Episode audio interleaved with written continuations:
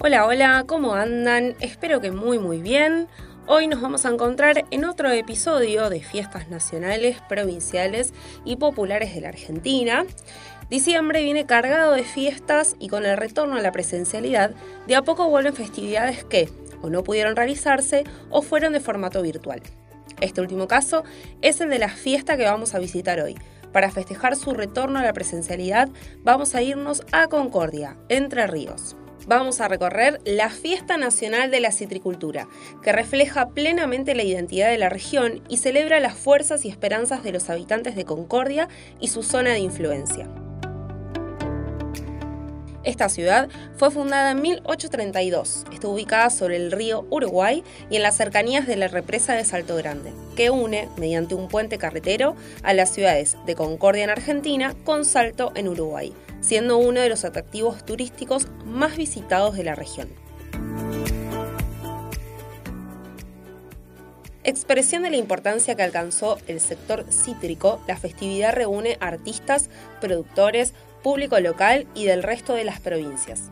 Así, celebra su historia y su futuro a partir de brindar un abanico de herramientas fundamentales para la prosperidad futura de la industria. La primera celebración de esta fiesta fue en 1966 y años antes la ciudad de Concordia había sido nombrada como capital nacional de la citricultura. Con lo cual, la ciudad, hacia mediados de la década de 1960, ya era el centro del país en torno a la producción y comercialización de los citrus. La Asociación de Citricultores, representando a todos los productores de la localidad, fue la organización que llevó adelante la iniciativa.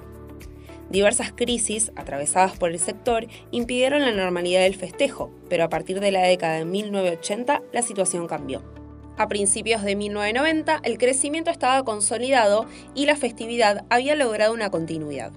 Más aún, durante los años posteriores fue aumentando el nivel de los artistas y los shows brindados, pero también de la cantidad de visitantes, al punto que a mediados de la década del 2000 el festival llegó a registrar la presencia de 80.000 asistentes. El evento tiene lugar en el centro de convenciones y predio ferial del Parque Central.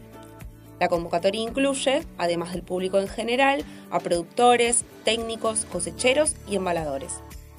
De hecho, durante los días de la fiesta están previstas el desarrollo de jornadas y foros vinculados con cuestiones centrales del sector, como la conveniencia de adoptar sistemas de riego, la conversión cítrica, actualización comercial y comercio exterior.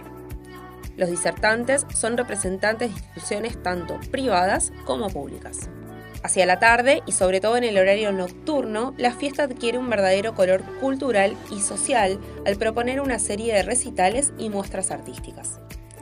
La citricultura es una de las principales actividades productivas de la región.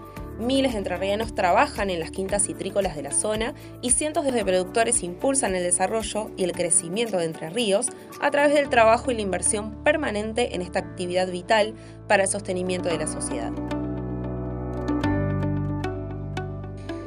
Hasta acá llegamos por hoy, espero que les haya gustado y que puedan acercarse a disfrutar esta hermosa festividad que las y los va a recibir con muchas ganas. Recuerden visitar nuestras redes sociales y página web que dejamos en la descripción para que puedan estar al tanto de las fiestas de nuestro país. Abrazo grande para todas y para todos.